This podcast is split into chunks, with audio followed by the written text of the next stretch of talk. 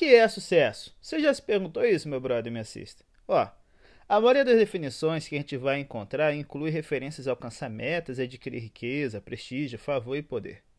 As pessoas bem-sucedidas desfrutam de uma boa vida, sentem-se financeira e emocionalmente seguras, e quando a gente olha, o bem-sucedido está sempre cercado de admiradores que estão ali, sabe, é, paparicando para onde quer que vão. O bem-sucedido está em todo tempo desfrutando o fruto do seu trabalho.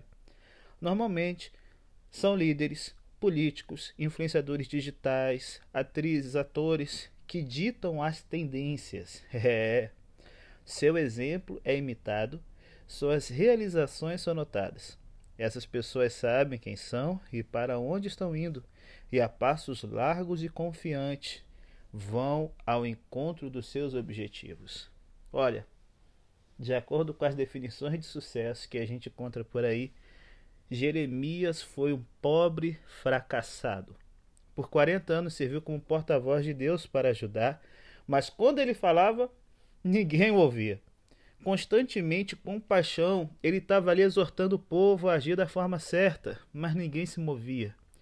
Jeremias não conseguiu nenhum sucesso material, era pobre e sofreu várias privações para que pudesse entregar suas profecias. Ele foi lançado na prisão, numa cisterna, surrado várias vezes e levado para o Egito contra a sua vontade. Ele sabe que é ser um imigrante político também. Olha aí. Rejeitado por seus vizinhos, por sua família, pelos sacerdotes e falsos profetas, que era a sua classe social, pelos seus amigos, pelo seu público e pelo rei. Ao longo da sua vida, para onde a gente olha, Jeremias ou está só, ou com meia dúzia de discípulos ao lado dele, proclamando as mensagens de Deus sobre destruição, anunciando a nova aliança, que é a promessa de restauração para o remanescente, e chorando sobre o destino de sua amada nação. Aos olhos do mundo, Jeremias não foi um sucesso, mas aos olhos de Deus, Jeremias foi uma das pessoas mais bem-sucedidas da história, porque, de acordo com o padrão divino, o sucesso envolve obediência e fidelidade. E a despeito da oposição e dos custos pessoais, Jeremias corajosa e fielmente proclama a palavra de Deus. Ele foi um profeta obediente ao seu chamado. E é isso que eu quero que você tenha muito claro na sua mente ao ler o capítulo 1 hoje e o resto dos 51 capítulos que ainda vão vir pela frente na nossa jornada através do livro desse homem surpreendente.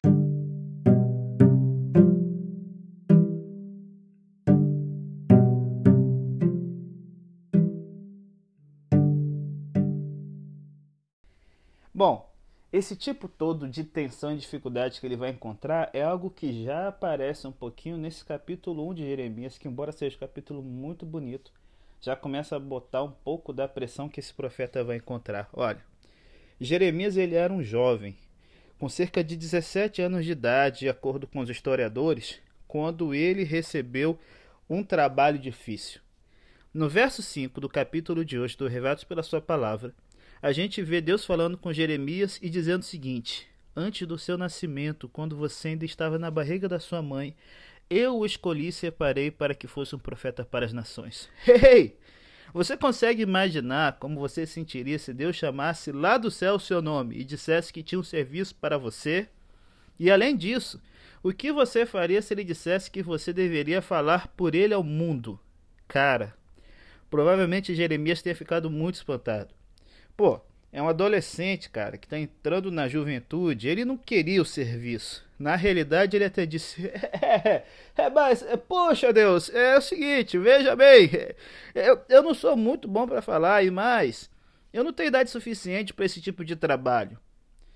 Só que Deus não aceitaria um não como resposta, galera.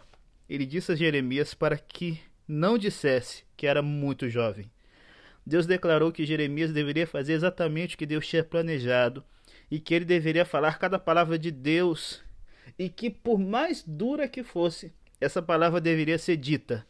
Então ele disse para Jeremias: Não tenha medo de ninguém, pois eu estarei com você para protegê-lo. Assim como Deus chamou Moisés no Êxodo, a gente vê que o padrão está se repetindo. Só que diferente de Moisés, que está saindo do Egito para levar seu povo para Canaã, Jeremias está vendo seu povo se destruindo em Canaã e no final ele vai terminar seus dias indo com um remanescente para o Egito. É muito desafiador quando a gente para e vê as dificuldades que vem na vida da gente por a gente seguir o caminho de Deus. Porém, em Jeremias a gente conta um segredo: confiança. Jeremias confiou em Deus. Quando Deus prometeu ajudá-lo, Jeremias acreditou nele e partiu para fazer o trabalho que Deus tinha pedido. Deus o chamou para falar palavras muito ásperas ao povo de Israel, e naturalmente Jeremias não queria sair por aí pregando ruína, destruição e julgamento. Só que ele o fez. Ele sabia que Deus tinha aquela mensagem para Israel. Ele sabia que Deus tinha pedido a ele que entregasse essa mensagem. A confiança de Jeremias em Deus o transformou de um jovem hesitante, tímido, em um arrojado porta-voz do Senhor. Você já ouviu a frase? A vida nem sempre é um mar de rosas. É, pode haver épocas em sua vida que você tem que fazer uma decisão difícil. E quando chegar, lembre-se da promessa no verso 8 que Deus fez para Jeremias: Não tenha medo de ninguém pois eu estarei com você. E eu fecho aqui. Deus disse para Jeremias parar de pensar em suas próprias incapacidades e começar a pensar sobre como Deus compensaria aquelas fraquezas. Deus deu a Jeremias três promessas inesquecíveis como parte da sua comissão que valem para mim e para você hoje também, meu brother, me assista. E está aqui nesse capítulo. Ó, primeira promessa, a orientação de Deus. Segundo, ele teria as palavras de Deus na sua boca. Terceiro, a certeza de que, por mais difícil fosse a situação, a companhia de Deus era uma coisa certa. E Deus então dá três ordens para ele.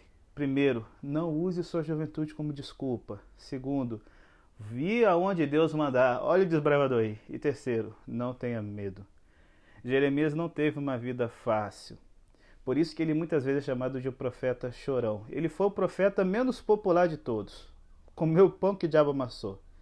Porém, uma das maneiras de Jeremias fazer diferença foi viver uma vida que expressava a realidade. Ele partilhou sentimentos reais com Deus. Jeremias não maquiava suas orações, é o que a gente vai ver aqui nesse livro. Ele não dizia a Deus o que achava que Deus queria ouvir, ele admitia para Deus o que Deus já sabia.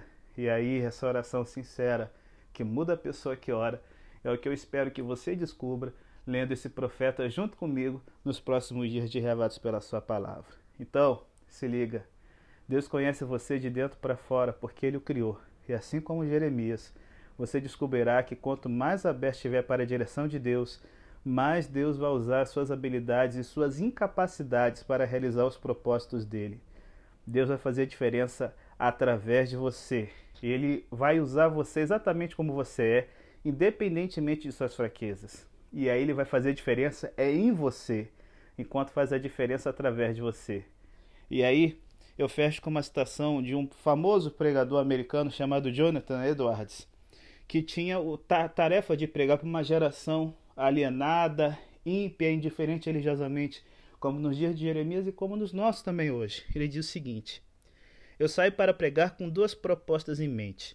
Em primeiro lugar, todos devem entregar sua vida a Cristo. Em segundo lugar, independentemente de alguém entregar ou não a sua vida a Deus, eu lhe entregarei a minha que venha a ser essa decisão também, meu brother, minha sister. Essa jornada vai ser bacana. Afinal, Jeremias é o profeta que a gente mais sabe é, sobre a vida pessoal dele.